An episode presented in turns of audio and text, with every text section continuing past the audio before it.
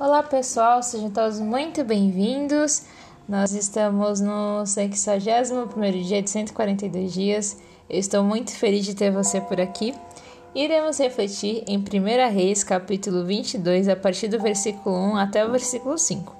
Diz assim: Durante três anos não houve guerra entre a Síria e Israel. Mas no terceiro ano, Josafá, rei de Judá, foi visitar o rei de Israel. Este havia perguntado aos seus oficiais: por acaso não sabem que Ramote de Gileade nos pertence e ainda assim não estamos fazendo nada para retomá-lo do rei da Síria?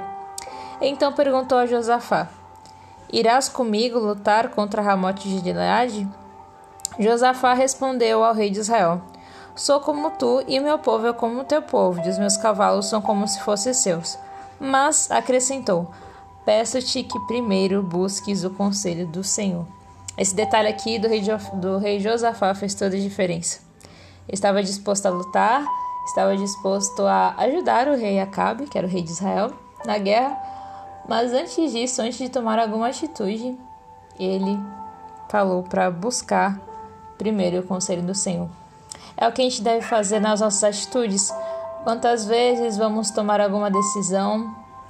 Às vezes são decisões até pequenas, mas a gente deixa de consultar a Deus, de, de realmente orar com sinceridade, pedir que Ele faça a vontade dele, que é boa, perfeita e agradável, e a gente acaba dando, é, quebrando a cara, dando errado ou nos entristecendo.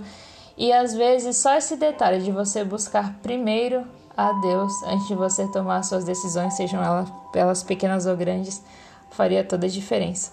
Então, que você, que eu, possa fazer isso. Busque sempre primeiro o conselho do Senhor, tá bom? É isso, pessoal, e amanhã nós voltamos com mais uma reflexão.